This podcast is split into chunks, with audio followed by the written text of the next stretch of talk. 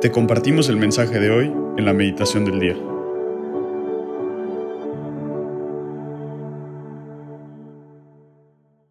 En el nombre del Padre y del Hijo y del Espíritu Santo. Amén.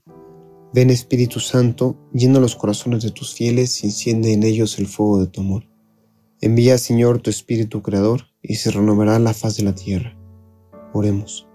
Oh Dios, que has iluminado los corazones de tus hijos con la luz del Espíritu Santo, haznos dóciles sus inspiraciones para gustar siempre el bien y gozar de sus consuelos.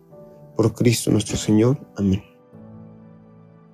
Espíritu Santo, acompáñanos hoy en este momento de oración, por favor. Toma posesión de nuestra cabeza, de nuestro corazón, pero principalmente, Señor, te pido que tomes posesión de nuestra voluntad para poder entregarle al Señor todo lo que nos pida, para poder, por medio de esta oración, hacer un acto de desprendimiento y de confianza en Dios, sabiendo que lo que Él nos pide es lo que Él sabe que nos va a hacer felices. María, como siempre, acompáñanos a orar, acompáñanos en nuestra oración y sé nuestra maestra, enséñanos a orar. Hoy es lunes 27 de junio y el Evangelio que vamos a meditar se encuentra en Mateo 8, 18. Al verse Jesús rodeado de tanta gente, dio órdenes de cruzar el lago. Entonces se le acercó un escriba y le dijo, Maestro, yo te seguiré a donde quiera que vayas. Jesús le dijo, Las zorras tienen guaridas y las aves del cielo tienen nidos, pero el Hijo del Hombre no tiene dónde recostar la cabeza. Otro de sus discípulos le dijo, Señor, permíteme ir primero a enterrar a mi padre. Jesús le dijo, Sígueme y deja que los muertos entierren a los muertos. Palabra del Señor. Gloria a ti, Señor Jesús. E-, es curioso porque leemos este Evangelio y suena como, como si Jesús fuera un desgraciado. O sea, suena como si fuera una persona sin corazón. O sea, ¿por qué Jesús contesta de manera tan dura a los que le quieren seguir? ¿No, no se supone que estábamos hablando de un Jesús que, es todo amor? O sea, ¿por qué Jesús contesta así? De una manera que nosotros pues, no, nos imaginaremos de Jesús. Y, puede, puede, parecer muy duro, pero cuando nosotros entendemos bien eh, por qué Jesús lo hizo así y lo vemos en nuestras vidas, podemos ver que son respuestas que salen de lo más profundo de un corazón que ama mucho. Algo que, nos dicen mucho y experimentamos en nuestras vidas y yo personalmente pues lo experimento de una manera muy fuerte en, en mi vida, es que el seguimiento de Cristo es lo mejor que nos puede pasar. No, no, hay nada mejor que seguir a Cristo, no hay nada que nos pueda llenar más. Pero eso es cuando ese seguimiento es radicalmente radical, eh, válgame la redundancia, ¿no? Eh, cuando, es todo o nada. Y, y si es todo, es lo mejor que nos puede pasar. Pero cuando no, cuando estamos siguiendo a Cristo de una manera mediocre, de una manera a la mitad, es horrible. Es horrible. Y velo en tu vida. O sea, ¿cuándo no te ha llenado la relación con Cristo? Y, y, y piensa, ponte a pensar lo que has vivido, lo que has hecho. ¿Y cuándo es cuando realmente en tu seguimiento te has sentido infeliz, te has sentido como que te falta algo? Y te vas a dar cuenta que es cuando tú has sido mediocre en tu seguimiento. Cuando no has sido capaz de entregarle a todo Jesús lo que te pide. Porque cuando no buscas que sea una entrega total, e, eso, el, el seguimiento de Cristo se vuelve una serie de nos ¿no? Esos nos que solo quitan y no dan nada. Porque el seguimiento de Cristo está basado en el amor. Y el amor, por definición, no puede ser a medias. El amor tiene que ser total, porque si no, no es amor de verdad. Y el amor de verdad es lo que más nos puede llenar.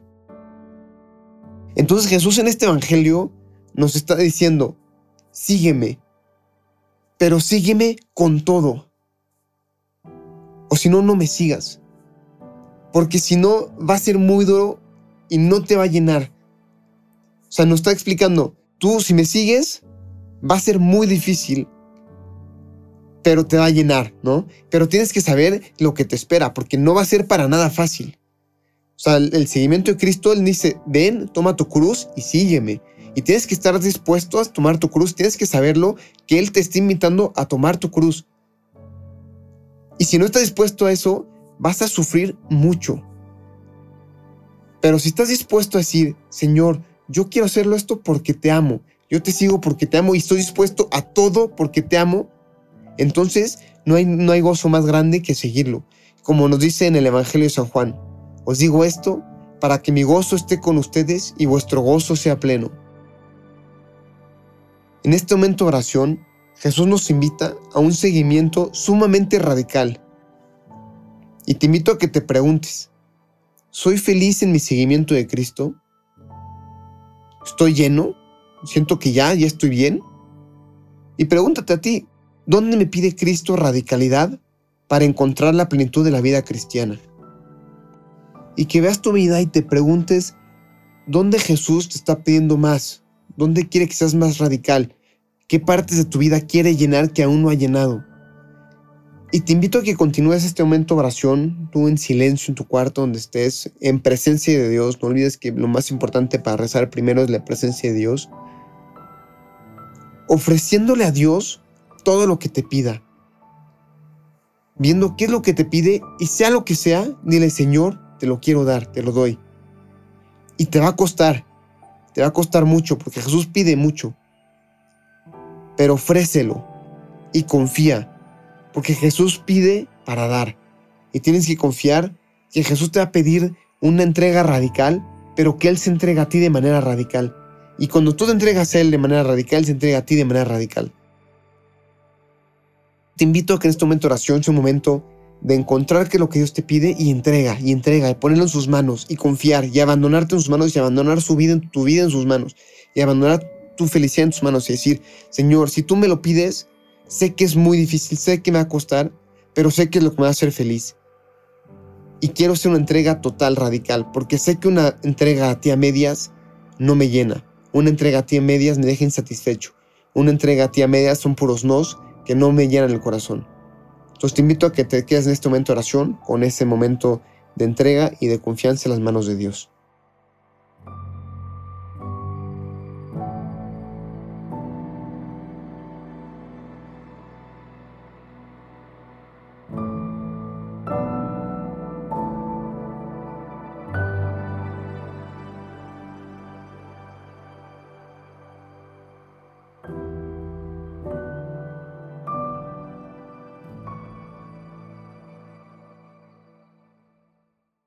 Damos gracias, Señor, por todos tus beneficios, a ti que vives y reinas por los siglos de los siglos. Amén. Cristo Rey nuestro, venga a tu reino. María, Reina de los Apóstoles, enséñanos a orar. En el nombre del Padre, y del Hijo, y del Espíritu Santo. Amén.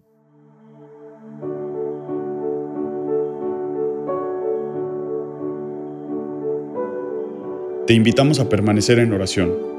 Escúchanos mañana y comparte su palabra con los demás.